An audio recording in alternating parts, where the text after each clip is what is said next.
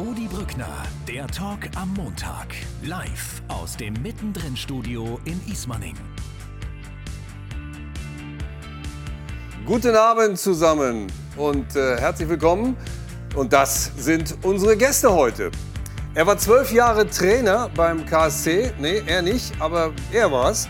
Und unvergessen das 7 zu 0 gegen Valencia im UEFA-Pokal. Als Spieler deutscher Meister mit Borussia Mönchengladbach, Pokalsieger mit Offenbach und dann als Trainer Erfolge im Ausland. Und so ging es da weiter. Afrikameister mit Kamerun, WM-Teilnahme 2002. Wer kann sich daran noch erinnern? Weitere Stationen: Dubai, Aserbaidschan, Jamaika, Thailand. Nur komischerweise in Deutschland. Da wollte ihn nach Karlsruhe nicht mehr so wirklich jemand. Oder wollte er gar nicht. Ist eine Karriere unplanbar dann? Ist sie planbar? Man weiß es nicht. Hat er einen guten Berater? Hat der gute Berater gefehlt? Oder wollte Winnie Schäfer einfach im Ausland nur Steuern sparen? Herzlich willkommen, schön, dass du da bist. Schön vorgelesen, Rudi.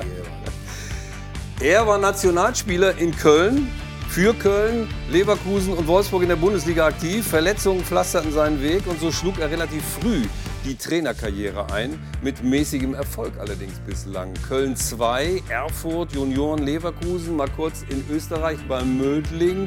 2021 beim Regionalligisten Aachen. Die zahlen ihn jetzt noch, wollen ihn aber nicht mehr als Trainer haben. Wieso eigentlich nicht, fragt man sich da. Und war immer nur Zufall da. Wir freuen uns auf jeden Fall auf den Besuch von Patrick Helmes. Vielen Dank und Schön, dass du da bist, Patrick. Und er hatte als Vierjähriger seinen ersten Kontakt zum Fußball beim Auswärtsspiel der Frankfurter Eintracht mit JJ Okocha, Uwe Bein und Co. Also lang, lang ist her in seiner Heimatstadt Mönchengladbach. Mittlerweile macht er beim äh, Bali-Urlaub kurz mal seiner Freundin Alessa einen Heiratsantrag und berichtet seit Jahren über den 1. FC Köln. Was denkt er über den Modestwechsel nach Dortmund, der heute perfekt gemacht wurde? Wir werden es mit äh, Jürgen Kemper diskutieren vom Köln Express. Herzlich willkommen. Schön, dass du auch da bist. Und schön, dass diese Runde so von, äh, ja, wie soll man sagen, Expertise äh, gewappnet ist. Denn wir wollen heute versuchen, liebe Zuschauer, auch für Sie einmal eine andere Gesprächskultur reinzubringen. Mal gucken, ob uns das heute schon gelingt. In Köln war er auf jeden Fall, nämlich äh, Anthony Modest, fast eine Legende. Doch ein äh, gieriger Egoist, so wie er, ist fast schneller im Vergessen, als er seine eigenen Tore schießt. So hat man den Eindruck. Kann der überhaupt Legende? Bernd Ruthmann? Anthony Modest hat einen klaren Blick fürs Geschäft. Kaffee verkauft er und er kassiert für Tore und Emotionen. Köln hat Anthony Modest. Tor. Wenn einer den Weg da nicht mehr mitgeht, ähm, dann muss man eine Entscheidung treffen. Und deswegen haben wir die Entscheidung getroffen, Toni aus dem Kader zu nehmen. Das abrupte Ende des Köln-Kapitels. Schon einmal hat Modest den FC nach Europa geschossen und ist dann dem Lockruf des Geldes gefolgt. Nach China ein Wechseltheater ohne Happy End. Denn nur ein Jahr später kehrt der Franzose nach Köln zurück. Doch erst unter Steffen Baumgart blüht Modest wieder auf. Einfach ist es nicht, aber nee, natürlich, wenn ein Trainer äh, hinter dir, das macht alles äh, einfacher. Und ähm, jedes Mal, wenn der Trainer mir das an Vertrauen gegeben, dann habe ich äh, zurückgegeben. Mit 20 Toren schießt Modest den FC wieder nach Europa und gewinnt als Spaßvogel die Herzen der Fans zurück. Doch Wertschätzung im Fußballbusiness scheint eine Frage des Gehalts. Und für Modest zählen die BVB-Millionen mehr als die Dankbarkeit gegenüber dem FC. Jetzt muss ich auch äh, vielleicht an mich nachdenken und äh, ja, wir haben nur eine Karriere, äh, Titel zu, zu, zu holen, aber auch Geld zu verdienen. In Köln bleibt der Nachgeschmack, dass ein Söldner zum zweiten Mal den Verein verlässt. Eben ein Stürmer mit dem klaren Blick fürs Geschäft. Außer Geschäft nichts gewesen. Das wusste man vorher in Köln eigentlich. Ne? Das wusste man vorher, ja. Warum ist man nicht so empört? Weil man vielleicht doch überrascht ist, dass er, dass er dann, obwohl er in Köln eigentlich alles hat und auch immer betont hat, dass er den FC im Herzen trägt, jetzt doch dann dem Lockruf der Millionen dann gefolgt ist. Ja. Obwohl er sich ja eigentlich bei den Fans, das hat man bei der Saisoneröffnung nochmal gesehen, eigentlich Legendenstatus haben könnte. Und das, glaube ich, äh, Ist, ist denn, also ist es vielleicht zu viel verlangt, wenn man sagt, in dieser Zeit äh, Dankbarkeit im Profigeschäft? Ist das zu blauäugig, ist das zu naiv? Es ist nicht einfach, muss ich sagen. Ich habe das ja auch miterlebt, als ich in Karlsruhe war am Schluss. Ähm, was mich ein bisschen stört, ist, wenn er nur für 5 Millionen Mark, oder der, äh, Euro geht, ist natürlich viel zu wenig. Ja. Der hat so viele Tore gemacht. Dann hätte der FC Köln sagen müssen, ihr könnt ihn haben, aber hier 10, 15 Millionen. Ja. Und Dortmund braucht einen Stürmer. Ne. Die, die, die brauchen ihn ja. Gut, nun sind 5 Millionen kolportiert. Vielleicht waren es ja doch das Na gut, andere Handgeld mehr. Das, sein. das weiß man natürlich nicht. Aber ist es, ich meine, du hast ja sowas Ähnliches erlebt, Patrick, äh, als du zu Leverkusen gegangen bist, fanden die Kölner Fans. Zu anderen Summen leider. Ja, das stimmt. aber, aber die fanden das natürlich auch nicht so witzig, dass du gegangen bist. Das heißt also, äh, ist man sowieso in einer schlechten Position oder ist Modest jetzt was ganz extrem Schlechtes? Gut, zu meiner Zeit war es ja dann mit Bayer Leverkusen so als direkter Nachbar, Nachbarstadt ein bisschen extremer, äh, wo es wahrscheinlich nicht um so viel Geld ging, aber es ist so, wie er schon sagte, er war auf so einem Weg, zu einer Legende zu werden in Köln, er hat den Verein zweimal in die Euroleague geschossen oder in die Conference League jetzt und folgt jetzt zum zweiten Mal äh, der Kohle eigentlich und wir sind uns alle einig, dass er in Köln jetzt keine Cent verdient hat. Ähm, dort hat er auch schon einen außergewöhnlichen Vertrag gehabt mit einem Anschlussvertrag. Von daher ist es halt für den FC schon sehr schade, dass der Top-Stürmer wegfällt und er jetzt einen anderen Weg für ein Jahr geht, obwohl er halt eigentlich längerfristig planen wollte. Und vor allen Dingen dieses eine Jahr hätte er ja in Köln auch noch gehabt. Genau. Das heißt, also der FC hätte ja sagen können, "Hm, du bleibst schön hier. Genau, sein Argument war ja in dem Video, was wir eben gesehen haben, ähm, dass er sich eine langfristige sportliche Zukunft wünscht. Ja. Jetzt hat er für, also er hat in Köln 4 Millionen verdient, nicht 3,5. Jetzt verdient er in Dortmund 2 Millionen mehr, hat aber kein Jahr mehr Fußball dadurch. Also Vor allen Dingen, was er auch noch nicht begriffen hat, ist, er hat zwar gesagt, ich habe nur eine Karriere, aber er hat auch nur ein Leben. Ich meine, man kann sich nicht mit ins er Grab nehmen. Was will er mit dem Geld? Also sportlich verstehe ich es, dass er Ja. vielleicht mal noch mal einmal in seinem Ja. Leben in der Champions League spielen will. ja, Aber ist das... Äh, aber darum ging es ihm ja nicht, weil er hätte ja auch um ein Haar im Winter schon dieses Angebot aus Saudi-Arabien angenommen. ja. Da, glaube ich, stand die sportliche Komponente nicht im Vordergrund. Also von daher, Warum war Trainer Baumgart so sauer, äh, als, als er das erfahren es war, hat? vor allen Dingen der Zeit, es war vor allen Dingen der Zeitpunkt, als es, raus, als es rausgekommen ist. Ja. Am Spieltag, er hatte mit Modest geplant, Modest war beim Anschwitzen dabei, er war für die Startelf vorgesehen. Und wenn du dann als Trainer vier Stunden vor dem Spiel, vor dem ersten Saisonspiel, dann alles über den Haufen werfen musst, weil es irgendwo ein Leck gibt, Ja. dann kann das einen, glaube ich, schon auf die Palme bringen. Aber jetzt hat er keinen Neuner mehr.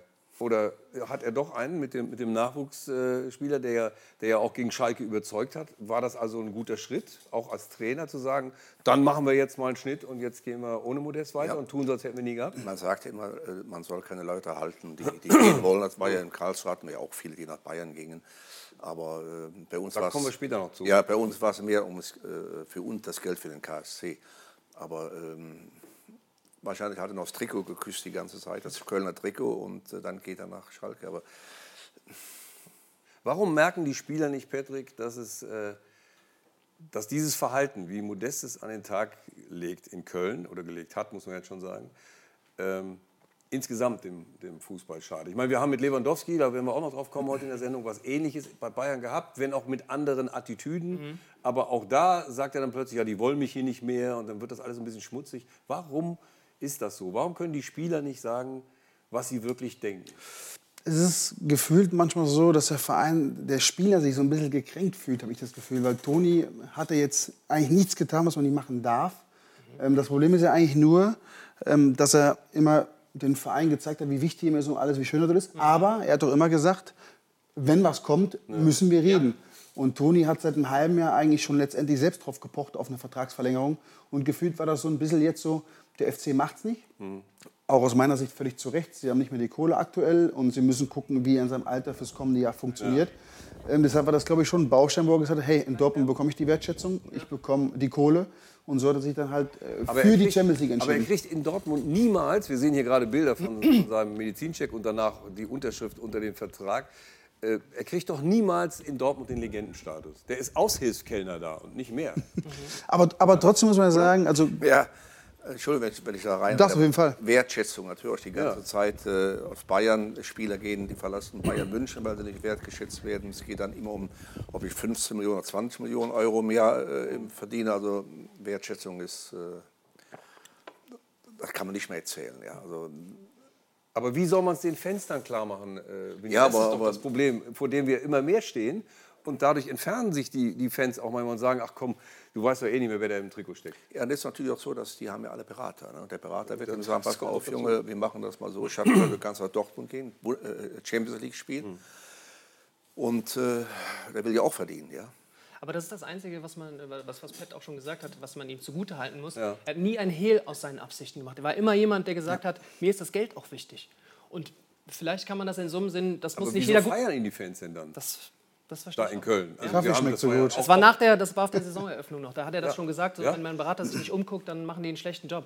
Ja, und das haben die Fans nicht ernst genommen oder ihn falsch eingeschätzt. Ich glaube einfach, dass die Geschichte vom Toni einfach schön geschrieben ist. Der ist damals aus Hoffenheim gekommen unter Peter Stöger, wahnsinnige Jahre gehabt äh, mit dem Schießen in die Euroleague. Er geht dann wegen der Kohle nach, nach China. Ja. Das ganze Ding wird dann auf Jörg Schmatke ausgetragen, weil der eh schon weg ist. Ähm, dann kommt er wieder, kommt nicht in, in, in richtigen Tritt. Dann kommt Steffen Baumgart, peppelt ihn wieder auf.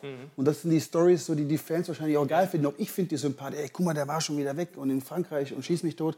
Und dann kommt er und auf einmal schießt er, glaube ich, hat glaube ich fast 70 Prozent aller FC-Tore gemacht. Aber letztendlich muss man sagen, er hat das klar kommuniziert. Und trotzdem ist es halt so, dass der FC und BVB ja noch eine Fanfreundschaft pflegt. Das heißt, für viele der Fans ist es wahrscheinlich gar nicht mal so schlimm. Aber weißt du, was auch noch verrückt ist? Dass die Berater, die, die Mandy Mon- Brothers, Brüder, ja. dass die ja auch noch den Mukoko unter Vertrag haben und von Dortmund, glaube ich, auch noch Guerrero. Ja. Und äh, das heißt also, Mukoko kriegt jetzt von seinem Berater Von seinem gesagt, eigenen also, Berater sorry, du spielst nicht mehr, oder wie? Ja, was ist das denn? Ob das ein schlauer Move ist, weiß ich auch nicht. Na gut, die müssen ja, ein Stürmer reicht ja nicht. Also die brauchen schon einen, einen Ja, Top-Stürmer. Ja, aber nicht zusammen. aber für Mokoko wäre es wahrscheinlich jetzt so ein Jahr gewesen, wo er sich hätte mal beweisen können oder wo er hätte mal Spielzeit haben können. Und dann aus dem eigenen Stall ihm jemanden vor die Nase zu setzen. Ja gut, aber die Champions League und Bundesliga und Pokal. Äh, Du meinst, es sind so viele Spiele? Nee, nee, es sind Nein, es sind weiter hier. Weiter. Bei Leverkusen. Ja, ja. Äh, man muss schon, ein, ein, ein, wenn man ganz oben mitspielen will, man Mhm. will den Bayern Konkurrenz äh, sein oder man will den Champions League was Tolles machen, braucht man schon einige Stürmer, nicht Mhm. nur einen. Ja. Und, also Modest ist ein, ein Riese, ein- unwahrscheinlich, was er gemacht hat Mhm. in Köln. Ne? Aber es ist richtig, dass der Baumgart auf seine Art mit dem Jungen äh, so umgegangen ist, dass er Leistung gebracht hat. Mhm. Ja. Der hat ihn wahrscheinlich immer in den Arm genommen und ihm erzählt, was das für ein guter Junge ist. Und er hat es gemacht. Das ist toll. Aber genutzt hast letztlich dann doch nichts, weil, nochmal, Dankbarkeit ist zu blauäugig in dem Geschäft. Und vor allen Dingen, ja, und, und das sehe ich auch so. Und vor allen Dingen auch aus seiner Sicht finde ich, die Geschichte ist irgendwie so, un also die ist unausgezählt, weil äh, er hat jetzt den FC zweimal nach Europa geschossen und wird am Ende seiner Karriere kein einziges Eurospiel für, für den FC gemacht haben. Und das ist, finde ich, irgendwie so. Ja, und dann Er möchte, das- das gar nicht, er möchte das gar nicht ernten, was er da gesehen hat. Ja, aber dann kommt auch noch dazu, äh, wie Winnie es eben schon sagte, es war eine besondere Beziehung zu Baumgart. Absolut. Du hast es auch noch mal beschrieben, wie er ihn wieder hochgepäppelt hat. Äh, Ich kann mir nicht vorstellen, dass er mit Terzic diese Beziehung haben wird. Glaube ich auch nicht. Ja, aber warum gibt er sowas auf? Ja, dann kannst du nur um Geld gelegt. Ja, Also er kann, er Man kann kommt keine immer wieder Zeitung zu- lesen, sondern nur seinen Kontostand. Also Das bei ihm noch kommt, mal, die haben sich ja wirklich gut verstanden, die zwei. Wobei er ja, da glaube ich, bei der Szene einen Anschluss gekriegt hat, da waren es noch Ja. mehrere Minuten zu spielen und sie war mit einem Tor vor. und sowas findet Baumgart das gar nicht, gar nicht lustig. Das findet er gar nicht lustig. So Spirenzchen findet er überhaupt nicht lustig. Ja, na komm, das, alle das ist doch super. Also ich muss sagen, das ist, wo siehst du sowas noch? Das ist ja unwahrscheinlich. Und, und, und, äh, Du bist früher so rumgetobt, aber dazu kommen wir noch. ja, ich habe keine Mütze gehabt. Das stimmt. Und- und ich war Haare. und ich war das war ja wie, ist ja wie eine Mütze. ja, ja, schön, wunderbar. Ja, äh, Ich wollte nur Rudi, sagen, Rudi. wenn man das äh, ganz nüchtern betrachtet, muss ich sagen, aus BVB-Sicht ja, kann man das verstehen. Aus, aus seiner Sicht, rein sportlich gesehen, nochmal ein Jahr Champions League, machst einen Haken dran. Für den FC, wo er weiß, er hat einen langfristigen Vertrag, man bekommt ein bisschen Kohle rein, kann man vielleicht verstehen. Es geht ja nur um diese, um diese Story dahinter, dass man sagt, man will langfristig einen Vertrag haben und dann macht man das für ein Jahr. Und das ist das Einzige, was ein bisschen komisch rüberkommt. Ansonsten ist es, glaube ich, ähm, eine runde fällt, Sache. fällt mir gerade ein, die, ähm, der Trainer, der in, ähm, in Gladbach war, der hat auch einen, einen Vertrag gehabt, dass er, er, ja, dass er gehen kann. Ja. Ne, und, und das, das, we- wo ist denn heute noch äh, ähm, äh, die Identifikation zum Club? ja, das, das, das, Das, ist, ja eigentlich das, das, ja und die Fans, die Fans sind ja gerade in Köln, ne, da kommen ja viele aus der Eifel, wo ich auch herkomme. Aber äh, in so einem Club ist natürlich ein, ein, ein Problem, wenn man so geht, ja. Äh, Bei anderen Clubs auch gut, da lass ihn gehen, ja. Aber ähm, da, wo die Fans mitfiebern, wo sie, wo sie über die Straße laufen und singen, die, die wollen natürlich, ähm, dass die Spieler auch so sind, ist ja ganz klar. Und die brauchen ja auch Ident- Identifikationsfiguren. Und das war Ja, Modest ja auch. ja. Und wie kann, wie kann ich mich mit Spielern identifizieren, die noch nicht mal ein Jahr da sind und dann schon wieder weg? Wie soll das gehen auf Dauer? Ich meine, ich weiß, dass die großen Clubs beispielsweise haben ja immer versucht, also in Dortmund fiel es auf mit Michael Zorg, dass da immer Leute in Funktionen reingeholt wurden, die viele, viele Jahre auch als Legende schon gespielt haben, damit man die Identifikation einigermaßen noch hat für die Fans mit dem Club.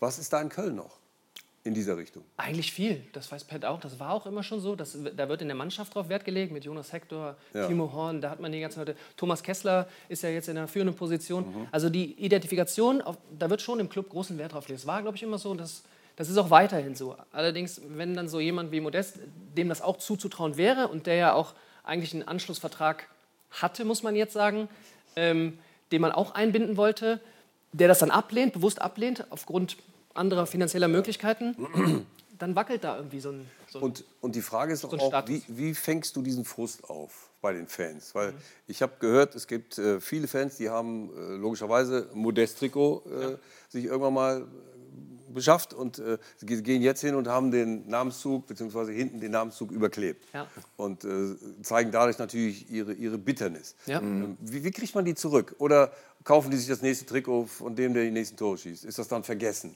Bin ich mir nicht sicher.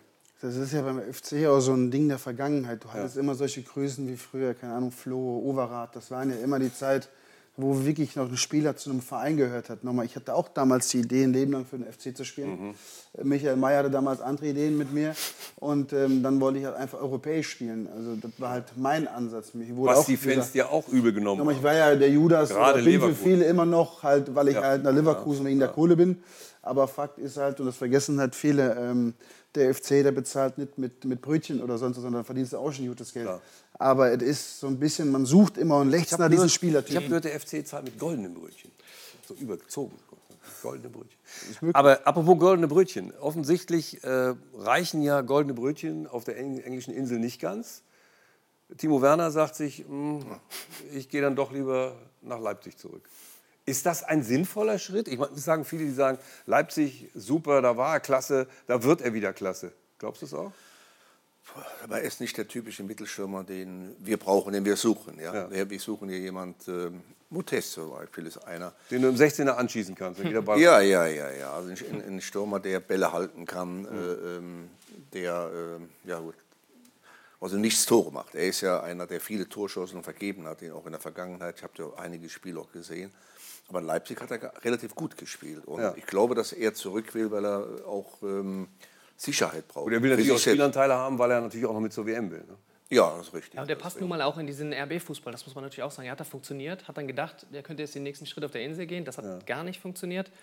Und wenn man einmal weiß, dass man irgendwo funktioniert hat und auch in dem Umfeld vielleicht funktioniert hat, Was glaubst du, warum das auf der Insel nicht funktioniert hat bei ihm? Hat ihm da die Nestwärme gefehlt? Es, es gibt so Leute, die sagen, in Leipzig, äh, gut, nun äh, wird das auch mit dem neuen Trainer noch nicht klar sein, aber er braucht das Gefühl, er kann sich Fehler leisten und spielt trotzdem. ja, ja. Aber- und nicht einer von vielen zu sein vielleicht Ja. auch, sondern da der Timo Werner zu sein. Hat der Tuchel ihn geholt? Nee, ne?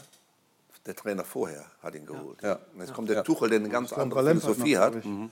Ja, der, der äh, einen anderen Stürmer will oder braucht für sein System, hat er keine Chance. Braucht ein Mittelstürmer tatsächlich diese Nestwärme oder ist das auch wieder noch Nostalgie aus einer Fußballzeit, als wir noch schwarz-weiß gesehen haben? Stürmer sind ja immer sehr speziell Ja, tatsächlich. klar, deshalb frage ich den Ähm, Stürmer ja. Es, ist, es, es gibt Phasen, wenn er trifft, dann braucht er eigentlich nichts. Wenn er nicht trifft, dann braucht er tatsächlich den Trainer. Es ist so, der weiß, hey, du spielst trotzdem. Das gibt dir Sicherheit und das macht auch am Wochenende den Knotenlöser. Und bei ihm ist es so, wir sind uns einig, in Stuttgart war er mit Sicherheit schon gut. In RB seine absolut beste Zeit. In Chelsea, das war so ein bisschen unterm Radar gefühlt die letzte Zeit. Und jetzt versucht er halt über die RB-Nummer wieder zurück zur Nationalmannschaft richtig Fuß zu fassen, weil die WM vor der Tür steht. Ja, die Idee ist gut, Ja. aber diese Comeback-Geschichten, die wurden oft genug auch schon anders erzählt. Also es muss nicht funktionieren, ich hoffe, dass es funktioniert. Ich denke nur an, die Comeback, an den Comeback-Versuch von, von Götze, als er von den Bayern wieder zurückgegangen ist nach Dortmund. Das war eine einzige Katastrophe für ihn. Ja? Ja. Er ist erstmal aus der Bundesliga geflüchtet, wie wir wissen. Ja, um, Ja, ist natürlich auch Licht am Trainer. Ja? Also wenn der Trainer sagt, ich will einen, einen Typ haben, der auf Konter spielt. Ja. Ich will einen, einen haben, der vorne steht, der die Bälle hält, wo man nachrücken kann. Und er ist natürlich keiner, der Bälle halten kann. Er ist einer, der mehr auf Konter spielt. Und man weiß nicht, wie, wie jetzt in Leipzig. Äh, ich wollte gerade sagen, in Leipzig, in Leipzig ist es doch so, dass die doch so eine, so eine dominierende Mannschaft mittlerweile sind. Also so viele Konterspiele kriegen die auch nicht. Nein, nein, die haben, haben noch gute Stürmer davon. Äh, Und Kunku äh, ja. wird da. Ja, ja sehr, sehr gut. Ja. Ja. Jetzt holen sie wohl noch diesen Cesco aus, aus, Leipzig, äh, aus Salzburg. Soll wohl auch schon Aber gleichzeitig ist es natürlich auch so, dass die Leipziger, ähnlich wie ihr es damals äh, zu deiner Großzeit mit Kahn und Co. Äh, immer wieder ertragen musste, dass die Bayern sich bei Leipzig bedienen. Ja, ich sage nur Upamecano, Sabitzer, dann äh, geht es immer weiter. Äh, Leimer vielleicht auch noch. Bei euch waren es, äh, lass mich nicht lügen, Sternkopf, äh, Tarnath, äh, Kreuzer, mir, Kreuzer und, und, Fink, und Kahn. Scholl, Fink, Kahn. Scholl. Also Ja, ja, ja. sieben Stück, glaube ich. Ne? Sieben Stück, ja. Mein Gott. Ich habe ja den mal äh, FC Baden München äh, genannt. Ja. Und der Uli war, oh, den war das egal. Aber es war immer schön, wenn er mit dem ICE nach Karlsruhe kam. Im ICE vor allen Dingen.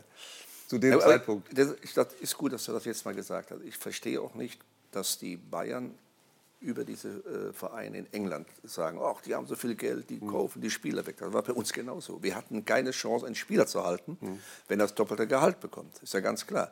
Und deshalb muss der FC Bayern damit leben, dass äh, Manchester City oder die englischen Vereine eben äh, auch Spieler wegholen können. Ja, Ja, und es hat ja vor allen Dingen auch nicht jedem Spieler genutzt. Also ich habe immer das Gefühl, äh, für, für, alle Älteren unter uns, äh, Sternkopf ähm, ging damals, glaube ich, als 17- Zu früh. oder 18-Jähriger dahin. Nee, der- viel zu früh und seine Karriere war dahin. Ja, ich habe damals auch gesagt, lass ihn noch ein Jahr bei uns. Ja. Der ist noch nicht so weit, aber sie wollten ihn unbedingt haben, weil sie, ich glaube, sie wollten einen Turm haben, der Leverkusen gespielt hat. Das klappte aber nicht, weil der Kalli natürlich ein bisschen schneller war. Mhm. Und da musste er jemanden präsentieren. Und in der Zeit war er natürlich ähm, mit seinen langen blonden Haaren, der war, hat gut gespielt, der Sterni.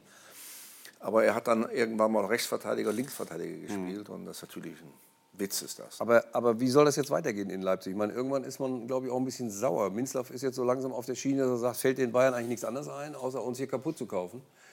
Kann man das so sagen? Ist das ein Kaputtkaufen? Oder ist das der normale Markt wieder, was ja viele immer wieder sagen dann?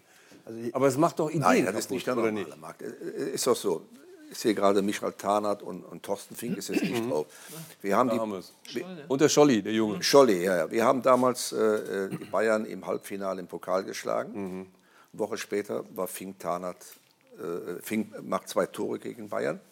Und wir waren die, äh, haben die Angebote von Bayern München bekommen. Ja, Und damit haben die natürlich, äh, wir haben oft gegen Bayern gewonnen. Und diese Punkte, die ihnen gefehlt haben, einmal ist, ist Bremen Meister geworden, äh, weil wir Bayern geschlagen haben. Diese Punkte haben ihnen wieder gereicht, um Meister zu werden. Ja? Und die hatten das Geld. Ja? Ja, aber ist das frustrierend für einen Trainer? Ja. Oder sagt er, oh, ich mache super Arbeit, Na, nicht immer wenn ich die gut ausgebildet habe, dann Ja, es, die es gibt nicht. Spieler, wo, wo ich gesagt habe, okay, so bei Beispiel Oliver Kreuzer, der ähm, haben auch ganz gutes Geld für bekommen, weil sie unbedingt einen Abwehrspieler brauchen. Nur wir konnten dann aber Dirk Schuster und ähm, ähm, Reich kaufen, ja, den Abwehrspieler. Und wir hatten zwei gute, die gleich waren. Nur die, die Abgänge äh, Tarnath und Fink, ja, das waren unheimlich wichtige Spieler bei uns. Das waren, das waren äh, Führungsspieler, die konntest du nicht ersetzen. Denn ein neuer, wenn einen Führungsspieler kaufen willst, der kostet genauso viel wie ein, ein, ein Tarnath äh, gekostet. Mit, mit anderen Worten, schaffen es die Bayern also dann damit, äh, die, die Leipziger so auf Distanz zu halten, was den Titel angeht, oder müssen die das sowieso nicht machen? Da wir, reden, wir reden gleich über die Bayern noch, was, was das bedeutet, dass Lewandowski, also dass sie keine Neu mehr haben. Aber trotzdem noch mal, was bedeutet das für Leipzig? Auch, auch da wieder für die Fans, die sagen, Mensch, immer wird uns die Mannschaft kaputt gemacht. Das macht keinen Spaß. Ich, ich glaube, das bedeutet für Leipzig einfach, dass das der ganz normale Weg ist. Also der BVB wurde vor zehn Jahren eben mit Lewandowski, Hummels, Ja. Götze ähm, rausgekauft. Aber das ist ja okay. Also der FC Bayern ist Davor das größte. Meister. Das muss man auch Genau, mal mit Kloppo zweimal Meister. Das heißt, der FC Bayern, der ist ja nicht blöd und denkt sich, boah, die RB, die machen schon gute Arbeit. Ähm, die lassen wir mal. Mhm. Natürlich versuchen ihre besten Jungs zu und das ist ja vollkommen legitim. Und der FC Bayern ist nun mal die Top 3 der Welt, würde ich fast sagen. Also ich könnte mir schon vorstellen, zu Bayern zu gehen, so ist es nicht. Da, in unserer Zeit war ja die Ablösesumme noch ganz anders. Heute kann man ja, äh, wenn jetzt Summen gezahlt, die unwahrscheinlich sind. Ja. Aber ähm, Mit den Summen hätte KSC was machen können damals. ne? ja, wenn da hätten wir, äh, oder wenn wir diesen äh, Günter Pelarski, der jetzt Ja. beim KSC ja sehr, sehr gut arbeitet, gehabt hätten, hätten wir einige Spiele halten können. Aber für uns war es äh, Bayern, äh, hast du keine Chance. Ne? Ich hatte mal mit dem Thorsten Fink mich unterhalten, als er zurückkam, da habe ich geschmunzelt, ja, keine Chance. Ja. Ist ja klar, die Jungs, die wollen natürlich dann auch in, in äh, der Champions League spielen oder Europapokal damals, ist, ist ja ganz klar. Du hörst ja auch Chancen Nationalmannschaft, wenn du bei Bayern spielst, auch der Markt danach, selbst wenn du wie ein Schlautrach oder ein Jansen früher nicht richtig klarkommst dort, ja. es geht dir danach einfach super weiter, du hast weil halt du immer einen Abnehmer hast. Ja, genau, du hast es halt in deiner Vita stehen. Das ja, ja. Chance ja. FC Bayern sollte man schon wahrnehmen, ja. wenn man die Option hat. Also mit anderen Worten, wir, wir bleiben bei der Tatsache, dass die Bayern äh, hellwach sind, wenn jemand, wenn ein wenn jemand zu nah ranrückt. Aber was, das Scouting ja, funktioniert. Was ein bisschen stört, ist, Bayern hat jetzt ein Trainingsleistungszentrum, ja. ein riesiges, kommt dann Spieler raus? Ist da jemand rausgekommen? Der letzte, der, der Junge, der jetzt, ähm, Musala, wie heißt der Junge? Musala. Musiala. Ja. Das ist der einzige, glaube ich. Gut, der kam auch vorher aus England, aber ja. Ja, ja. ja. ja gut, aber das ist aber, doch. Ja, ja. Wir, wir, bleiben, wir bleiben noch bei den Bayern ein bisschen, weil wir haben auch eine neue Rubrik äh, in unserer neuen kleinen Sendung, liebe Zuschauerinnen und Zuschauer, weil es geht nämlich um die neuen oder nicht, um die echte oder die falsche. Auf jeden Fall, die Kollegen von T-Online beschäftigen sich dann immer mit dem Zweikampf der Woche bei uns hier. Und heute heißt der Streit schlicht und ergreifend, brauchen die Bayern eine echte Neun?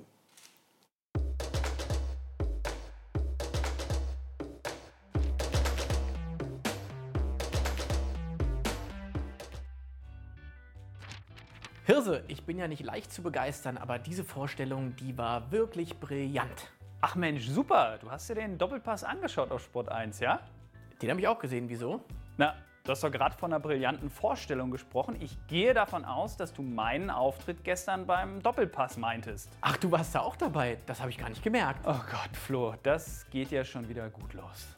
Ich meinte natürlich Jamal Musiala, der ist ja Weltklasse, wie der mit Manet und Müller schon zusammenspielt. Ich finde es genau richtig, dass der FC Bayern nicht noch eine neue Nummer 9 verpflichtet. Und das willst du nach zwei Pflichtspielen in dieser Saison schon beurteilen können, ja? Ja, aber sicher, die sind schnell, die sind passsicher, die sind flexibel, viel flexibler, als sie es mit Lewandowski waren. Aber Lewandowski hat in der letzten Spielzeit 50 Tore geschossen. Das kann keiner ersetzen. Außerdem hatte Bayern in seiner Geschichte immer große Mittelstürmer, von Gerd Müller bis zu Giovanna Elber. Ja, Giovanni Elber hilft Ihnen jetzt aktuell auch nicht weiter. Überhaupt, was interessiert mich gestern? Dass du gestern ja schon nicht mehr auf dem Zettel hast, hat man ja eben gemerkt. Aber morgen sollte dich schon noch interessieren, Flo. Was ist denn morgen? Dienstag oder was? Junge, Junge, es geht darum, dass die Bayern mit dem Kader gut durch die Bundesliga-Saison kommen, aber in der K.O.-Phase der Champions League richtig Probleme bekommen werden. Warum sollten sie? Weil alle Top-Mannschaften einen echten Weltklasse-Mittelstürmer haben. Den brauchst du eben für wichtige Spiele. Unsinn. Der FC Bayern würde sich seiner größten Stärke berauben und das ist die Flexibilität, so wie es Barcelona damals unter Guardiola praktiziert hat. Das ist doch totaler Quatsch. Hättest du einen Weltklasse-Mittelstürmer im Kader, wärst du doch noch flexibler als vorher. Im Notfall kannst du ja Choupo-Moting reinwerfen. Aber das reicht doch nicht. In den K.O.-Spielen der Champions League, da brauchst du einen Weltklasse-Stürmer. Manchmal hast du da nur eine Chance und die muss dann eben halt auch sitzen. Aber dafür haben sie doch Sadio Mané. Achtung, spannender Fakt, in den vergangenen fünf Jahren hat Mané in der K.O.-Phase der Champions League 15 Tore geschossen, Lewandowski nur 13. Oha, der Kollege Wiechert hat die Sommerpause wieder im Archiv verbracht und nach Zahlen gewühlt. Aber du wirst schon sehen, am Ende stehen wir im Frühjahr wieder hier und sprechen über das Frühe aus der Bayern in der Champions League. Da bin ich sehr gespannt, worüber wir hier im Frühjahr reden. Glaub mir, streng genommen ist es genau wie bei dir. Sie starten gut in die Saison und am Ende geht ihnen die Luft aus.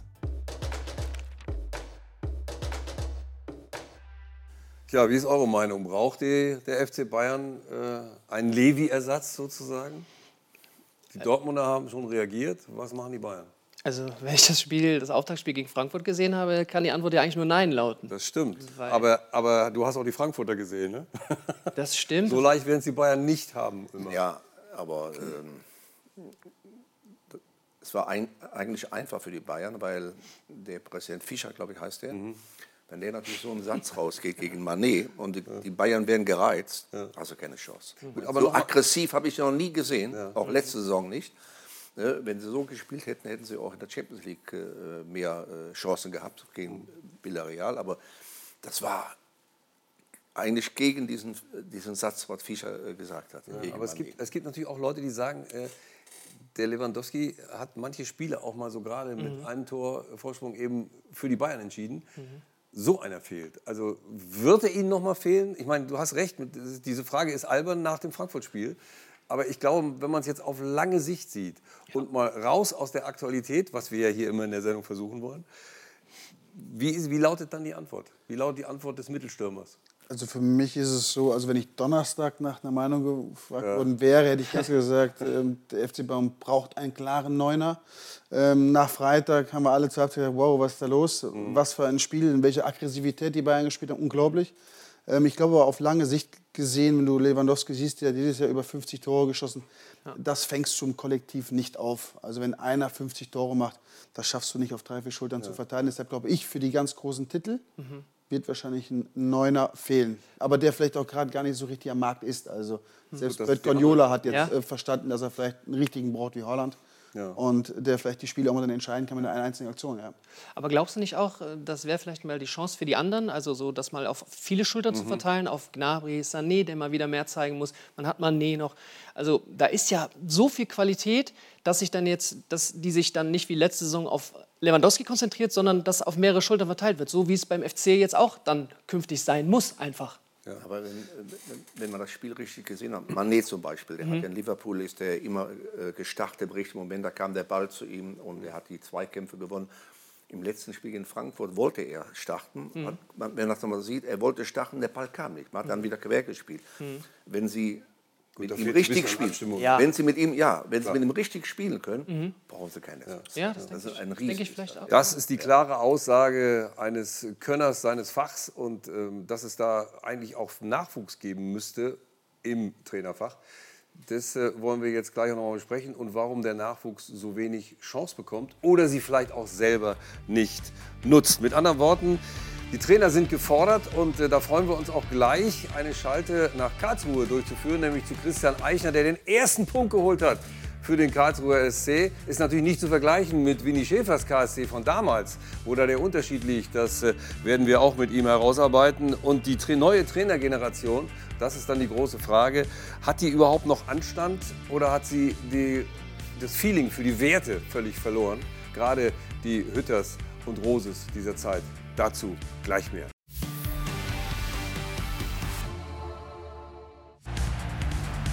Das Rumpelstilzchen an der Seitenlinie. Rumpelstilzchen Winnie. Weißt du noch, wann das war, Winnie Schäfer? Bayern geschlagen. ah, da darf man das schon mal jubeln. Wir sind weiter in unserer Sendung unterwegs mit äh, Winnie Schäfer, Patrick Helmes und Jürgen Kemper. Und äh, wir waren ja stehen geblieben bei der Situation, jetzt wollen wir mal bei den Trainern mal richtig nachhaken. Also die Verweildauer eines Bundesliga-Trainers, ich weiß nicht, wie es Ihnen geht, wenn Sie darüber nachdenken, liegt unter, oder sagen wir es mal andersrum, maximal bei einem Jahr im Schnitt. Christian äh, Streich als Ausnahme von der Regel logischerweise.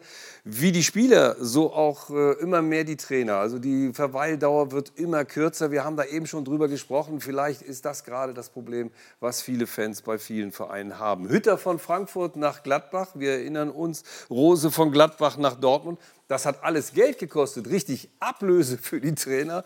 Und äh, der Erfolg war mehr als mäßig für beide. Was bitteschön soll das? Norman Soleder. Der Trainer ist die ärmste Sau. Diese Fußballweisheit hatte jahrzehntelang Gültigkeit, denn der Trainer fliegt traditionell als erstes und nur gut ein Jahr ist die durchschnittliche Verweildauer eines Bundesliga-Trainers.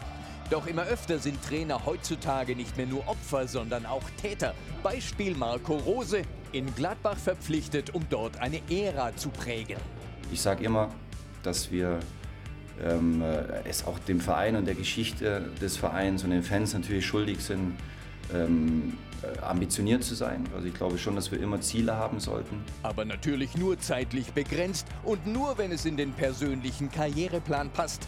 Nach zwei Jahren in Gladbach empfand Rose plötzlich mehr echte Liebe für Dortmund. Und Kollege Hütter, der zwar öffentlich seine Treue zu Frankfurt bekennt, hat trotzdem schon in Gladbach unterschrieben. Und auch Julian Nagelsmann dauert die Titeljagd in Leipzig am Ende zu lang, also ab nach München. Wir wollen, dass Julian hier eine neue Ära anfängt.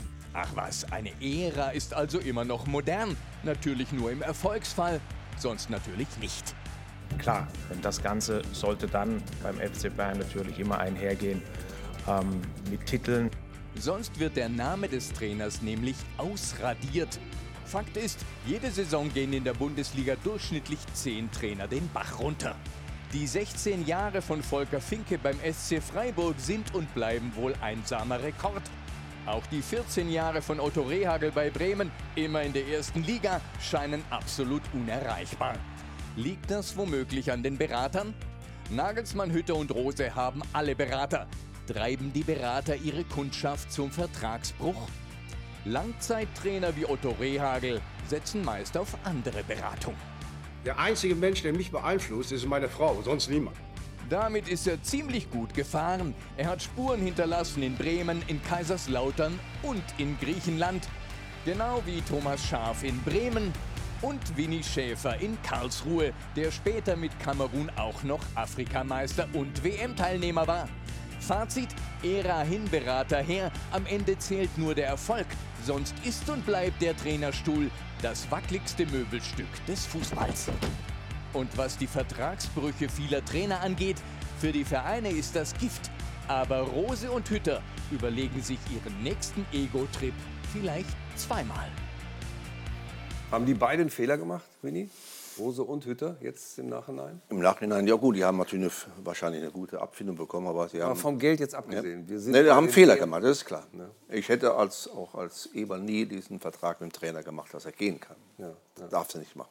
Aber Dann, was willst du mit einem Trainer, der, der, der irgendwann mal gehen will? Ja, der muss ja was aufbauen. Der muss Ja. gerade in Gladbach, wo noch die Fans dahinter stehen, die sind, ja, die sind ja so verrückt nach Borussia, da kann kein Trainer kommen, der nach paar Jahren gehen kann. Aber warum passiert dann sowas? Ich meine, die, die Frage ist doch, hat sich das äh, vielleicht auch in den Köpfen dieser neuen Generation geändert? Das ist ja eine Generation nach dir, die, die Roses und die Hütters dieser Welt. Ich meine, ich zitiere mal äh, äh, Adi Hütter, der dann Ja. gesagt hat, von, als er von Frankfurt wegging und weg wollte. Ja? Treue, also davor hat er dann gesagt, Treue ist auch immer eine Gefühlssache.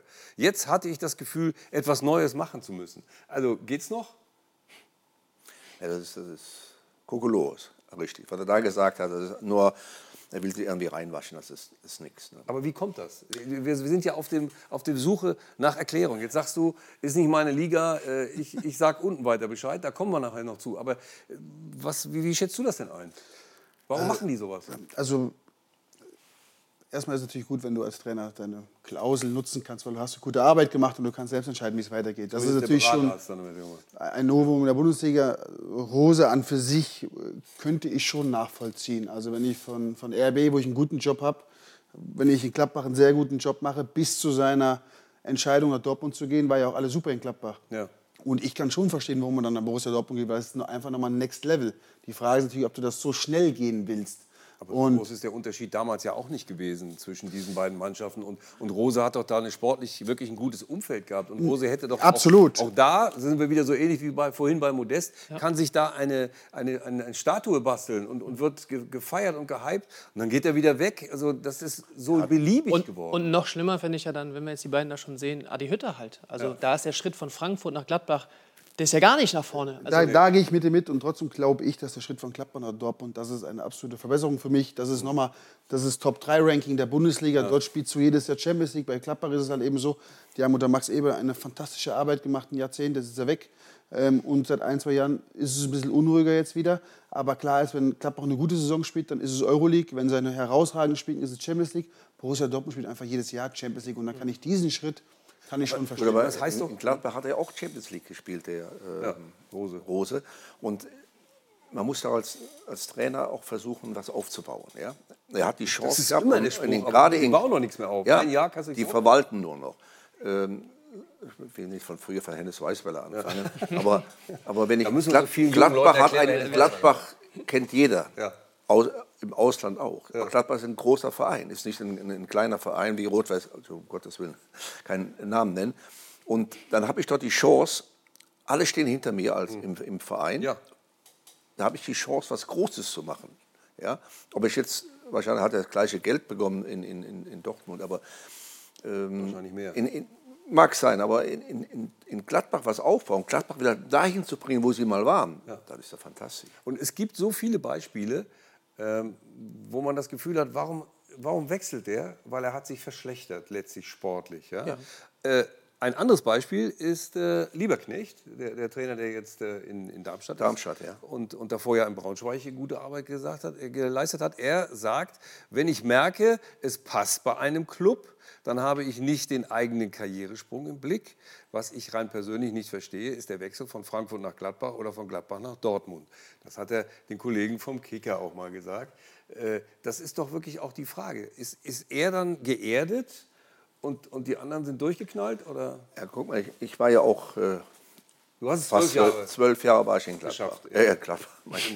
Als Spieler in, in, in Karlsruhe. Ja. ja. Und irgendwann kommt jemand. Ja. Ne, wir haben also eine unheimlich tolle Atmosphäre gehabt. Sie haben dich auch rausgeschmissen, ne? Ja, aber das war, das, ja, es ist vollkommen richtig. Das ist ja, was ich vorher schon mal sagte. Ja. Ähm, ich hatte auch Angebote. Ja. Ich hatte, äh, der Uli hatte mich angerufen. Ja. Das war an dem Tag, wo ich meine, Tasche, ja, wo ich meine Tasche gepackt habe mhm. für das Spiel gegen äh, Hütter hier, Salzburg in Wien, für den mhm. Halbfinale im UEFA-Pokal. Kann ich nicht sagen, ich, ich komme nach Bayern. Uli, ich habe keine Zeit für sowas. Ich habe zwei anderen Vereine abgegeben. Aber irgendwann kommt jemand, mhm. jetzt ist was anderes, und wir waren zu viert, wir haben zu viert den ganzen Verein aufgebaut. Nicht ich alleine. Wir haben den Präsidenten Schmieder, Bernfried Feix, Kali Rühl, der leider verstorben ist, Bernd Feix ist auch gestorben. Wir vier haben den Verein groß gemacht. Ja? Und dann kommt jemand und man lässt ihn, und der quatscht und quatscht und quatscht, und dann steigen die in die dritte Liga ab. Mhm. Ja? Und, und äh, dann, äh, will ich nicht sagen. Die Leute wissen das schon. Ich will nur sagen, und da muss man natürlich überlegen, ja. ich habe immer überlegt, warum bist du nicht weggegangen? Warum bist du nicht vorher weggegangen? Nein, ich wollte dem, in dem Verein auch jetzt nur arbeiten. Mhm. Ja? Also ich wollte immer da bleiben, weil es war toll, mit, mit diesen Leuten zu arbeiten. Aber jetzt ja? im Nachhinein bist du schon der Meinung, dass du sagst, also das hat meiner Karriere geschadet, dass ich da so lange geblieben bin? Ähm, nicht, äh, weil ich da geblieben, sondern weil ich nicht, weil ich, das, das, irgendwann spürst du das ja. Du, äh, zum Beispiel, wir hatten zu viert immer eine Sitzung Verwaltungsrat, Präsidium, Trainer. Mhm. Über alles gesprochen. Man muss ja, Trainer muss ja wissen, was kann man machen, was kann man nicht machen. Und irgendwann, als der neue Mann dann kam, da hat man mir mitgeteilt, ich soll bitte eine halbe Stunde später kommen. Mhm. Ja, das wäre also, ja. Wahrscheinlich wollten sie alleine reden. Mhm. Und das in dem Moment musste gehen. Ja. Weil der genau weiß, dass ja. Da passiert was. Aber es, ja. aber es, gibt ja noch eine, es gibt ja noch was dazwischen. Es gibt ja noch zwischen zwölf Jahren und jetzt diesen angesprochenen einem Jahr gibt es ja noch was. Also es gibt ja schon mal irgendwie mal eine Periode von drei, vier Jahren, wo man gute Arbeit machen kann Natürlich. und dann immer noch den nächsten Schritt gehen muss. Ja. Ich verstehe nicht, warum man das immer nach einem Jahr machen muss. Ja. Hier ist im Fall Hütter oder gut, der war länger da, aber. Weißt du, was verrückt ist? Wir, wir gehen jetzt mal nach Karlsruhe zum amtierenden äh, Trainer Christian Eichner. Erstmal begrüßen wir ihn. Hallo Christian, wir sind äh, per Skype zu dir geschaltet. Grüß dich in Karlsruhe. Hallo, guten Abend an alle. Und äh, wer einen Punkt hat, muss, es auch, muss auch im Dunkeln sitzen. Ne? Das geht nicht anders. Ihr seid noch ein bisschen im Keller in der zweiten Liga sozusagen. Ne? Erstmal schön guten Abend. Wir haben ja passendes Licht der Leistung an. Ja, Alles das gut. stimmt. Aber äh, kannst du dich noch daran erinnern, wie das war mit Winnie Schäfer, als sie ihn rausgeschmissen haben in Karlsruhe? Oh ja, sehr gut. Ich glaube, das war, war für alle ein, ein großer Schock. Ich habe es damals erfahren, als ich aus der Schule rausgegangen bin und es konnte eigentlich keiner meiner meiner Mitschüler glauben. Und ich glaube, dass die größte Wertschätzung, der Begriff fiel heute ja auch schon ein paar Mal, war, als Winfried Schäfer damals, ich glaube, mit Tennis Borussia Berlin das erste Mal als gegnerischer Trainer wieder im Wildparkstadion ankam und er kam zum Warmmachen raus und das ganze Stadion hat sich erhoben. Ich glaube, das ist äh, Legendenstatus und ich glaube, dafür arbeitet man eigentlich auch sein Leben lang. Aber da war, wie gesagt, schon beim falschen Club, da war er ja auch nicht lange, wie du weißt. Du bist jetzt anderthalb Jahre schon in Karlsruhe und bist schon unter den Top 3 der zweiten Liga. Das muss man sich mal vorstellen, als äh, Langzeittrainer sozusagen. Äh, du möchtest auch in Karlsruhe was aufbauen, ist das richtig?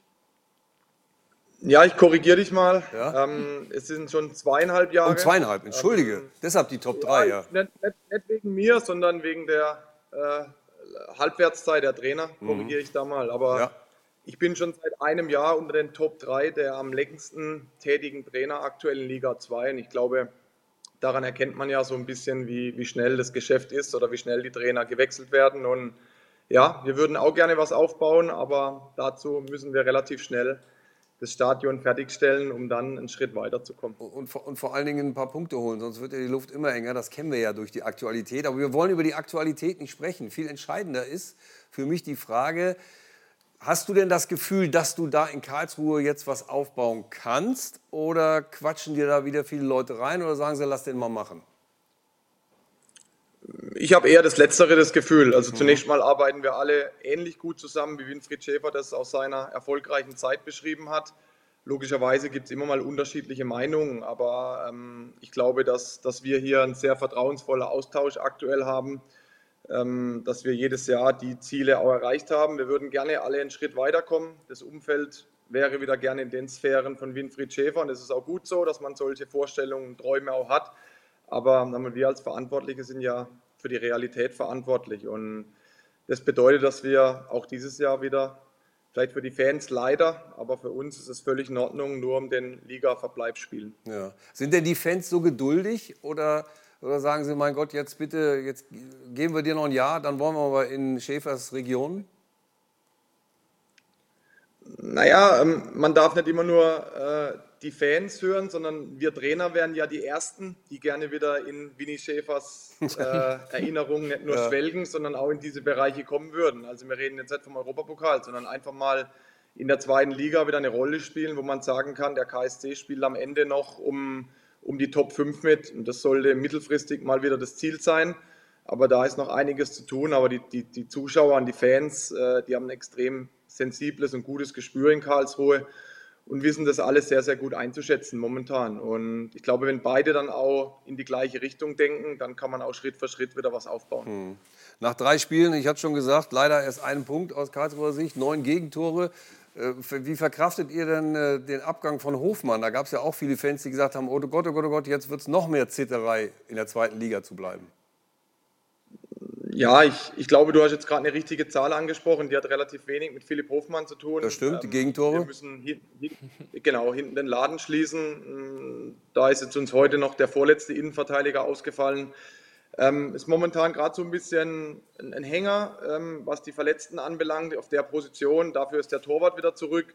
Und ja, fürs Tore schießen sind immer alle herzlich eingeladen. Aber dass Philipp Hofmann einer Mannschaft wie dem KSC nicht eins zu eins zu ersetzen ist erstmal, ist es völlig logisch, aber davon werden Sie von mir äh, draußen nicht so viel hören zu dem Thema, weil Klar. Hoffi ist nicht mehr da. Ich wünsche ihm alles Gute in Bochum und jetzt vertrauen wir den Jungs, die da sind. Ja. Wir haben gerade das Gegentor aus äh, Fürth gesehen. Ähm, da sah deine Hand Hintermannschaft wirklich nicht gut aus. Das werdet ihr alles aufbereitet haben. Winnie, hast du noch einen, einen Tipp für den jungen Trainer, der in deine Fußstapfen gehen möchte? Ja, einmal muss ich sagen, er macht sehr gute Arbeit. Mhm. Ne, ich habe auch äh, ein paar Spiele gesehen. Ich habe letztes Jahr, und da waren einige, ja nicht er, sondern einige Herren ein bisschen äh, pikiert gesagt, der KSC kann nur den Aufstieg spielen. Ja. Wenn man in Leverkusen ein Pokalspiel gewinnen kann, ja. und das haben sie wirklich toll gespielt, dann muss man Ziele ausgeben. Ja. Mhm. Wenn, ich, wenn ich jetzt, ist meine Meinung, ich kann sagen, wenn ich, wenn ich sage, wir, dürfen, wir spielen nur gegen den Abstieg, ist auch für die Spieler ein Signal, oh, so gut seid ihr gar nicht. Ja. ja. Man, muss, man muss den Spielern sagen, pass mal auf, Jungs, wir können auch äh, nicht ganz oben mitspielen. Jetzt, jetzt haben sie den Hoffmann verloren, sehr guter Mann. Aber wir versuchen, so weit wie möglich oben hinzukommen. Mhm. Ja, dann ist auch für die, für die Spieler eine Motivation und eine Anerkennung. Ja, wenn, wenn ich den, das war bei uns genauso. Ich habe damals ähm, den, äh, den Spielern, waren wir Achter, gesagt, in der, in der Halbzeitpause, kurz vor Weihnachten, geht mal zum Schmieder und mhm. lasst euch mal eine UEFA-Pokalprämie aus. Äh, handelt mal aus. Da haben die Spieler mich angeguckt, ob ich bekloppt wäre. Ja, haben sie bestimmt. Habe ich gewusst, geht nicht. Nächstes Jahr waren wir in Deutschenhofen. Ja. Manni Bender kam der verrückte Bayern, super mhm. Spieler, Wolfgang Rolf. Und wir spielen gegen Real Madrid ein Freundschaftsspiel oben in den Bergen, 2-2. Ich hole die Truppe zusammen, sage, jetzt geht ihr zum Schmieder. Sagt der Manni Bender, Trainer haben wir schon gemacht. diese Mannschaft, die, diese Mannschaft kommt, ausgelost. diese Mannschaft kommt in den UEFA-Pokal. Ja. Ja? Also, also, es ist unheimlich schwer. Natürlich ist es in Karlsruhe äh, nicht wie in Hamburg, oh, Hamburg, lass mal ganz weg. Ähm, also es ist schwer. Ne? Mhm. Aber äh, den Spielern das Gefühl zu geben, ja, ja ihr könnt das. Ja. Wenn ich sage, ihr werdet Zehnter, werden sie Elfter. Ja. Ja? also versuchen immer wieder den Spielern das Gefühl zu geben, mhm. hey, das könnt ihr doch. Ja? Und wie gesagt, er macht sehr gute Arbeit. Es ist nicht einfach in Karlsruhe. Karlsruhe ist ja mit, ich weiß nicht, wie viele Trainer sie nach meiner Zeit hatten. Ich hoffe, dass er noch länger bleibt und äh, äh wirklich gestaltet, nicht verwaltet. Deine Geschichte ging schon so ein bisschen in Richtung Menschenführung, äh, was da den Trainer ausmacht. Äh, darüber wollen wir auch gleich mit Christian Eichner äh, weiter reden. Mhm. Jetzt haben wir noch eine neue Rubrik für Sie und die wollen wir Ihnen natürlich nicht vorenthalten. Es geht um meinen Liebling der Woche. Und den hole ich jetzt mal. Also vorausgesetzt, wir hätten schon letzte Woche und vorletzte Woche gesendet, dann wäre das hier ich hoffe, er ist gut zu sehen. Mein Liebling der Woche gewesen. Ja? Für alle, die sich vielleicht im Fußball nicht so auskennen, er hier ist äh, Jens Lehmann und äh, ist auch der Kettensäge offensichtlich mächtig und hat seinem Nachbarn äh, kurz mal die Garage zusammengesägt, weil die zu hoch war und er keine schöne Sicht mehr aufs Mittelmeer hatte, so ungefähr. Und äh, deshalb schöne Sicht aufs Mittelmeer. Er wäre es gewesen. Es soll ein Liebling aus den letzten sieben Tagen immer ausgerufen werden, der so ein bisschen Kurioses hat, vielleicht auch Mitleid bekommt, der komisch ist, äh, der etwas beeindruckt aber auf jeden Fall albern und lächerlich darf auch dabei sein. Und das hier ist natürlich beides, albern und lächerlich. Und wer es in dieser Woche geworden ist, das verraten wir Ihnen gleich.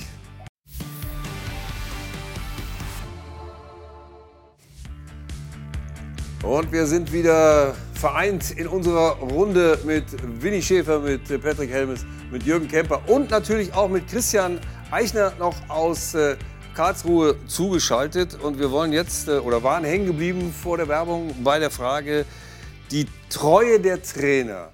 Oder ist das der falsche Begriff, Winnie, wenn man über die kurze Verweildauer der Trainer redet? Zwei, zweieinhalb Jahre. Ja, Treue, Treue, es muss ja, es muss ja passen. Übrigens hat der ähm, Helmut Krassoff, ein, einer der besten Manager damals, gesagt, der Trainer ist nur so gut, wie der Verein ihn macht. Mhm. Ja, und das ist stimmt. Mhm. Ja. Wenn du keinen Rückhalt hast, wenn, wenn du äh, merkst, da hinten quasseln sie, ja. Ja, dann besser du gehst. Oder wenn, das habe ich bei uns auch erlebt, auf einmal werden die Spieler eingeladen in das äh, Wohnzimmer mhm. ja, und fangen dann an zu reden, dann nimmst du deine Sachen und gehst nach Hause, finde ich. Ja. Und in, in, in Gladbach aber die Spieler fangen ja auch erst an, über den Trainer zu reden, wenn sie irgendwie nicht mehr mit ihm zufrieden sind. Also, nein, nein, nicht äh, zufrieden, wenn sie nicht Ich habe ja mal zum hier Kollegen, Kollegen von unseren Lieblingen der letzten Woche, ne, von Jens Lehmann. Ah ja, ja. Weil die jetzt erst zuschalten. Liebling der Woche, dieser Woche, also der letzten sieben Tage, wird gleich ausgerufen, nicht vergessen. Äh, Kollege Reitmeier bei dir damals, ne? Das war auch einer, der den Trainer liebte, oder? Ja, der war nachher in Düsseldorf, glaube ich. In Düsseldorf hat man ihn äh, dann ja. gehen lassen. Ne? Von Karlsruhe will ich gar nicht reden. Doch, red mal von Karlsruhe. Ja, nee, nee, nee, nee. Ja, wir wollen ja wissen, warum Nein. Trainer so lange äh, überleben. Du hast in Karlsruhe Reitmeier überlebt. Äh, nein. Hast du nicht überlebt? Nein, nein. Er, hat, er ist abgestiegen. Siehst du? Mit, äh, ich glaube, mit Jörg Berger. Ja, ja mit Jörg ja. Berger. Also hatten sie sich vorher rausgeschmissen. Hatte Reitmeier Hätte ich mal gemacht. Hatte Reitmeier doch gewonnen. Hm. Der mochte dich ja nicht. Komm, sind wir mal ehrlich. Also es gibt ja immer wieder. Na gut, so, es gibt so, natürlich, es ist doch so. Das heißt also, was kann ein Trainer machen, damit er lange bleibt? Das ist nein, nein, was muss er machen? Er muss, erstmal muss er ehrlich sein. Ja? ja. Ein Trainer muss ehrlich sein. Ja. Und er muss nicht, es gibt ja immer so, ich habe äh, bei Holländer mal gehört, die haben gesagt, äh, die Mannschaft hat verloren, ich habe gewonnen. Ja?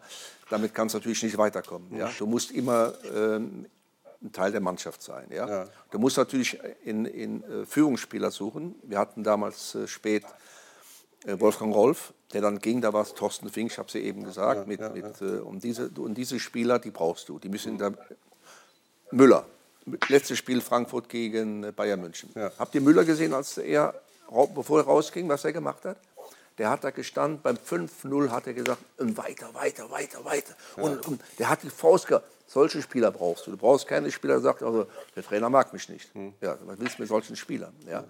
Und äh, ist das bei, ist das bei den, äh, sage ich mal, niederklassigeren Situationen auch so gewesen? Bei deinen Stationen Köln 2, Erfurt? Oder seid ihr da so auf einem Level, so weil der Trainer auch noch jung ist? Ist das eine andere Situation, als wenn die Generation weit auseinander ist? Mm, das glaube ich gar nicht. Ich glaube, da hat sich nicht, nicht viel verändert. Also du bist immer noch die, die Respektperson. Ne? Das, ist, das ist eh das A und O. Das heißt, wenn du, wenn du jetzt Winnie siehst oder auch mich als jungen Trainer jetzt, es ist, wir haben andere Hilfsmittel bekommen, wir, wir haben viel mehr Leute, die im Staff dazugehören. Ja. Ob das dann alles gut ist, das, das weiß ich gar nicht, weil die, die Zeit, wo er oder auch Felix Magath oder all die älteren Trainer dabei waren, da wurde wirklich auf Gefühl geachtet. Und so wie ich groß geworden bin, da gab es leider damals keinen Psychologen, sondern wenn ich schlecht war, hat der Trainer einfach nicht gesprochen mit mir. Bist du Und wenn ich Magath? wieder gut war. Bist du eigentlich Magath-Fan?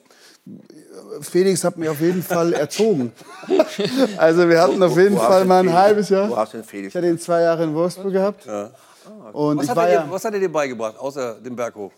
Also mir hat er beigebracht, Profi zu werden. was Tatsächlich. Also ich Ja, war ja, ich war ja sehr, sehr talentiert. Und Ja. Wenn man meine Quote sieht, ich habe in jedem zweiten Spiel getroffen. Das heißt, ich konnte meine Waffen schon zum richtigen Zeitpunkt äh, hinbringen. Aber, was Aber er in der hat Trainingswoche war ich natürlich schon mal ein bisschen entspannter, wie so ein Torjäger ist, nach dem Motto, naja, morgen ist Anpfiff, nicht heute. Und da hat er mir mal gezeigt, wie das halt funktioniert. Das Wie war halt für seinen wie, Job. Wie hat er das gemacht? Er hat angefangen, halt sich mit mir äh, zu, ja, anzulegen, ist das falsche Wort. Ich konnte nichts zurücksagen. Also hat mich dann laufen geschickt, wochenlang. Ähm, hat mir erklärt, Pet, so geht's nicht. Keine Widerworte im Training, wenn wir Übungen machen, die du nicht gut findest. Mhm. Und so habe ich dann irgendwann gelernt, den Kopf auszuschalten, um mich nur auf das zu konzentrieren, was wichtig ist. Und dann muss ich halt sagen, habe ich bei ihm eine Rückrunde gespielt wie in keinem anderen Verein. Unglaublich, aber weil ich den Kopf ausgeschaltet habe und einfach funktioniert habe. Und das war schon eine krasse Erfahrung. Und ich war schon topfit, muss ich schon zugeben. Dann. Christian, ist das äh, bei, bei dir auch, äh, Stichwort Menschenführung, so, dass du denkst, ah, ich bin ja noch relativ jung, kann ich das den jungen Kernen so im Befehlston sagen? Oder wie vermittelst du dich der Mannschaft, den Spielern gegenüber? Nein, ich glaube, man sollte sich schon anpassen, auch, auch an sein Alter. Ich bin ja jetzt nicht so, so weit entfernt von den Jungs. Ja, Daniel eben. Gordon ist zwei Jahre jünger als ich beispielsweise. Ja. Ähm, ich war vorher schon Co-Trainer, die Jungs kannten mich. Also ich glaube, das ist immer wieder abhängig, in welche Situation du reinpasst. Aber Menschenführung ist für mich nach wie vor das A und O, weil ich selber als Spieler nicht funktioniert habe, wenn ich, wenn ich nicht das Gefühl hatte, dass ich gebraucht werde, dass ich, dass ich Vertrauen spüre. Und das versuche ich den Jungs zu geben. Das gelingt mir auch nicht jeden Tag, aber die Zeiten, glaube ich, haben sich äh, in der Form nicht so geändert. Ich glaube, Pat hat Vertrauen gebraucht, ich habe Vertrauen gebraucht und das ist bei den Jungs heute noch genauso.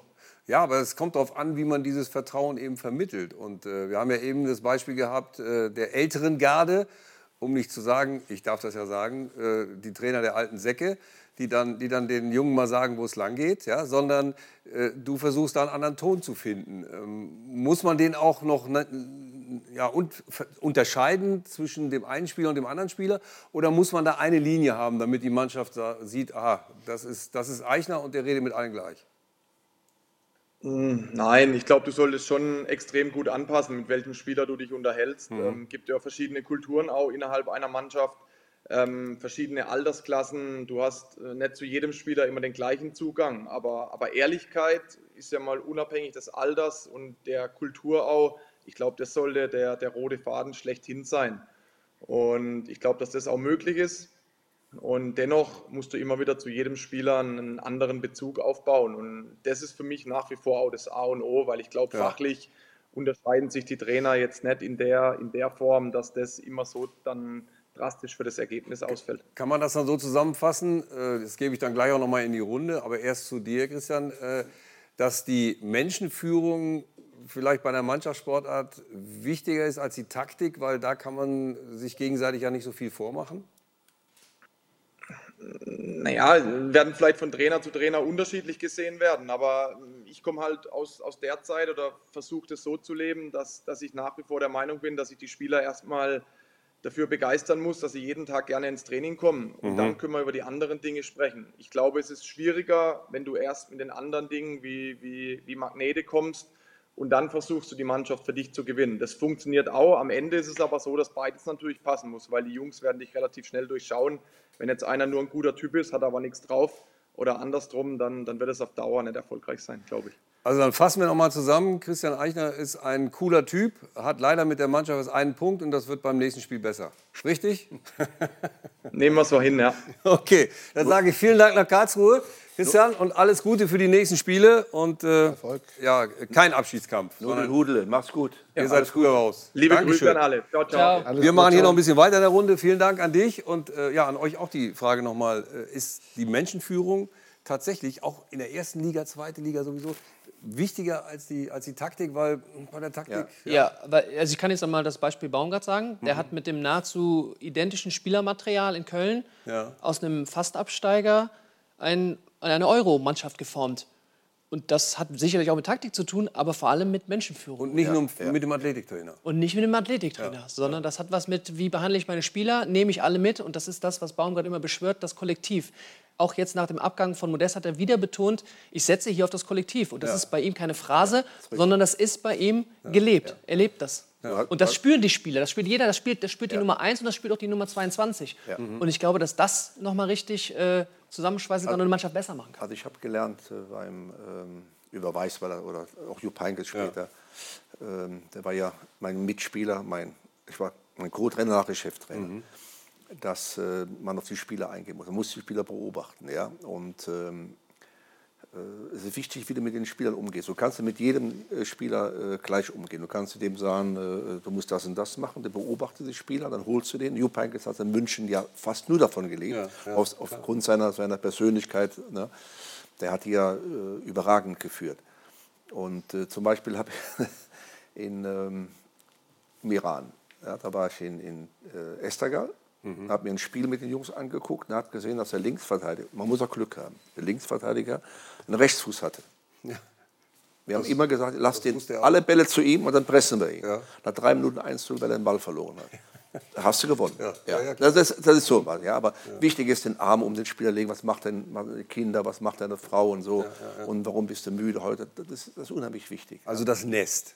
Aber ich kann mir auch auf der anderen Seite vorstellen, dass Spieler zu dir kommen, äh, Peter, und dann sagen, jetzt, jetzt kommst du mir gerade recht. Ja? Ich, kann doch, ich weiß noch, wie du den da irgendwo XY versemmelt hast und jetzt willst du mir sagen, dass ich den lieber hätte mit, mit rechts schieben müssen. Das heißt, ist das auch manchmal belastend, wenn man selber Nationalspieler war und jetzt plötzlich als Trainer da auftaucht?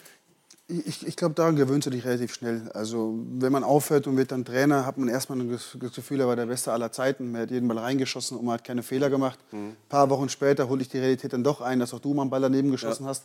Also, du lernst dich halt irgendwann schon ein Stück weit anzupassen. Das ist ja genauso wie eine Spielphilosophie. Wir reden alle über Spielphilosophien. Jetzt bin ich Trainer in der vierten Liga gewesen. Ja, Du musst ja gewisse Dinge runterbrechen. Und da hat Peter Stöger was Geiles immer gesagt zu uns. Das ist in der Halbzeitpause mal zwei oder drei Sachen gesagt. Wir haben mal gesagt, hey, warum sagst du nicht mehr? Wir sind nicht doof. Dann sagt der Pet, wir sind der erste FC Köln und ihr könnt gar nicht mehr aufnehmen.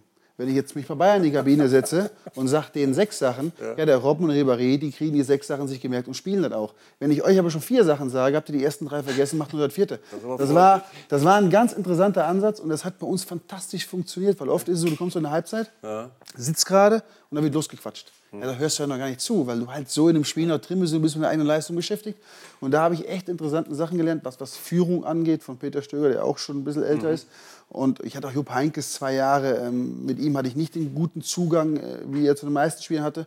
Dafür war es ja mit Peter Herrmann. Das ist ja auch eine Mhm, Qualität klar. vom Trainer. Wenn ich es nicht bin, hey, dann bist du es halt, der mit ihm gut Ja, kann. ja. Und so kannst du die Kompetenzen auf dein Trainerteam ein Stück weit abgeben. Du wärst für mich auch einer Kandidaten für den Liebling der Woche. Also nicht, weil du irgendwelchen Blödsinn gemacht hast, aber Das weil Foto- du schön das Foto schön möchte ich nächste Woche sehen. Das, das Foto, ja, wer es nächste Woche wird, weiß man nicht. Aber wer es diese Woche wird, das wissen wir. Mein Liebling der Woche. Und es ist, Achtung, diese junge Frau hier. Wer kennt sie? Mein Liebling der Woche. Ach, was schön. Oder? So, ohne Spiegelung. Habt ihr sie erkannt? Wer ist es? Caroline Nimczyk. Caroline Nimczyk hat am Freitag zur Eröffnung der Fußballrunde der 60. Bundesliga-Saison die Nationalhymne gesungen. Bitte schön.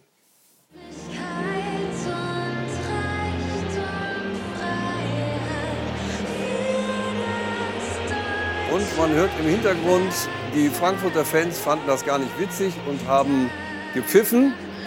Nicht gegen sie. Und deshalb ist sie für uns unser Liebling der Woche, mein Liebling der Woche, weil die Caroline gar nichts, da, die Caroline gar nichts dafür kann, dass sie da so ausgepfiffen wurde, sondern es ging ja mehr darum, dass die Menschen in Frankfurt der Meinung waren, also die Nationalhymne muss das sein. Und jetzt äh, frage ich euch, war das sinnvoll zu Beginn dieser Saison? Ja, ich finde das Ich finde das toll. Wenn Sie in Amerika die MLS vor jedem Wir Spiel sind aber nicht in Amerika. Ist egal. Warum, warum, warum müssen, müssen wir immer äh, dagegen sein? Das ist doch schön. Ich habe zum Beispiel, als ich 2002 in, ähm, Japan mit Kamerun war, gegen Deutschland, die Nationalhymne habe ich mitgesungen, die deutsche Nationalhymne. Der, den Co-Trainer hat Als mich Kamerun-Trainer. angeguckt. Die Kamerun habe ich dann auch versucht mitzusingen, weil ein bisschen schwieriger war. Aber das ist doch toll. Ich finde das ganz toll. Warum nicht? Ich glaube, es geht auch nicht speziell um die deutsche Nationalhymne. Ich Mhm. glaube, es geht um diese Eventisierung, dieses, dass die Fußballfans keine Lust haben, dass da gesungen wird. Das war damals beim Pokalfinale, erinnere ich mich noch, Eintracht, ich glaube gegen Dortmund war es, als Helene Fischer aufgetreten wird. Da gab es auch nur Pfiffe, obwohl ganz Deutschland ja offenbar Helene Fischer liebt. Es geht um diesen, um diesen Event-Charakter. Und die. Fußballfans wollen Fußball gucken, die wollen Bratwurst haben, die wollen Bier trinken und die wollen nicht, dass da ein Popstar, wie auch immer, kommt und irgendwas singt vorher. Das Aber sie wollen auch nicht die Nationalhymne, da lege ich mich fest. Ja? Weil nämlich, ich glaube nach wie vor, die Nationalhymne passt meinetwegen zur Nationalmannschaft. Ja? Wenn die Nationalmannschaft spielt, das kann ich noch nachvollziehen. Ich kann es auch nachvollziehen bei einem Länderspiel, also grundsätzlich. Aber was ich nicht verstehen kann, ist, wenn die Fußball-Bundesliga beginnt, dann kann man meinetwegen die Hymne der, der Liga spielen, der DFL-Liga. Ja? Äh, man kann meinetwegen äh, Hänschen klein spielen oder was auch immer oder das, die, das Blaskonzert spielen lassen. Aber warum die Nationalhymne? Es macht doch überhaupt keinen Sinn. Und vor allen Dingen, wenn man sich noch mal überlegt, die Spieler, sowohl in Frankfurt als auch äh, bei den Bayern, waren mehr Spieler, die keinen deutschen Pass hatten auf der Wiese, äh, als, als Leute mit dem deutschen Pass. Also was soll das? Nur weil die deutsche Liga beginnt, das finde ich ist eine Überhöhung der DFL. Es ist abgeschaut ein Stück weit. Ich finde diesen Nationalstolz in Amerika auch geil, wenn die das machen, muss ich schon zugeben. Es ist aber nicht. Aber nicht passt uns- das es zum deutschen unsere- Fußball? Es passt nicht, aber es passt eben auch nicht. Also wenn wir darüber über das Verhalten der Zuschauer reden, also wenn wir über das Regelwerk des Lebens nachdenken, dann müsste der eine oder andere auch mal eine Videoschulung noch bekommen. Also das gehört sich eben nicht, auch sowas auszupfeifen. Also ich kann das ja nicht gut finden, aber es gehört schon Respekt dazu. Wenn so eine Dame das macht, Ja. dann habe ich das einfach zuzuhören. Und wenn ihr es mir nicht gefällt, dann kann ich abends in den Social Media Kanälen mir alles Man austreiben. muss aber vielleicht das auch- finde ich gut. Ja, man muss auch vielleicht auf der anderen Seite auch die Fans verstehen, weil nämlich äh, sie versuchen das ja schon seit die, einigen Jahren, äh, diese Eventisierung, wie du es genannt hast, zu verhindern. Und trotzdem reagiert die DFL überhaupt nicht darauf, sondern sie macht einfach ihren Strumpf weiter. Das ist auch nicht in Ordnung. Müssten Sie da mehr auf die Fans zugehen? Ja, aber das ist ja in vielen Bereichen so. Also, dass, dass das an den Fans vorbeigeht, das ist ja nichts Neues, ist ja kein neues Na Phänomen. gut, das ist ja trotzdem nicht in Ordnung. wenn Nee, es abso nee, absolut, aber ist.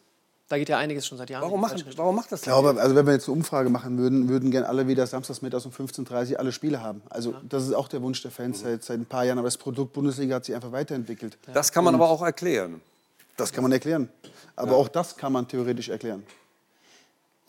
Also, wir diskutieren gleich weiter. Pfiffe gegen die Nationalmannschaft. Darf man das? Äh, gegen die Nationalhymne. Wir haben ja schon so ein bisschen gehört, naja, so einige sind doch am Tisch, die sagen, nein, das darf man nicht.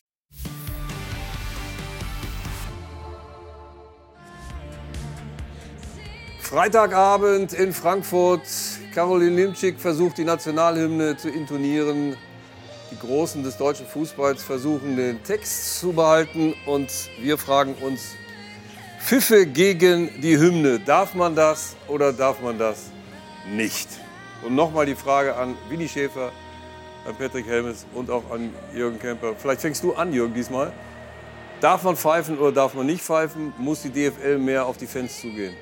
Also meine erste Antwort ist, man darf nicht pfeifen, aber die DFL muss mehr auf die Fans zugehen. Ich hätte es gar nicht erst zugelassen, dass gesungen wird. Sondern? Das Was gehört, hättest du dann gemacht? das gehört nicht dazu, einfach. Einfach so wie bei vor jedem, vor jedem normalen Bundesligaspieler auch. Einfach nur Fußball im Vordergrund. Und, und kein Tamtam, kein Pop, kein nichts. Und du willst nicht Fußball im Vordergrund haben, du willst äh, Event im Vordergrund haben. Du bist ein Amerikaner. Nee, nee, der bin ich, der bin ich nicht. es sollte nur Fußball gehen, aber Ja. es geht ja darum, dass man einfach, aus Helene Fischer hätte man vielleicht lernen müssen, einfach, dass es nicht funktioniert hat.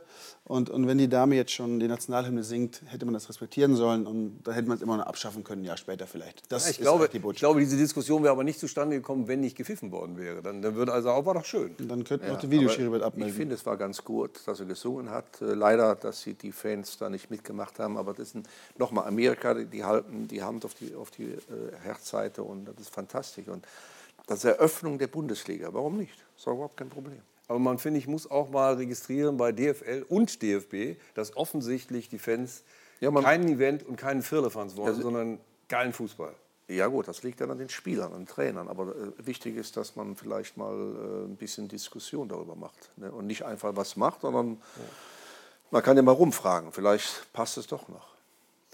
In diesem Sinne sind wir jetzt äh, durch mit unserer ersten Sendung und äh, ich hoffe, es hat Ihnen gefallen und ich kann Ihnen nur sagen, dribbeln Sie gut durch die Woche Und dann sehen wir uns am Montag wieder. Also, schöne Woche. Bis dann.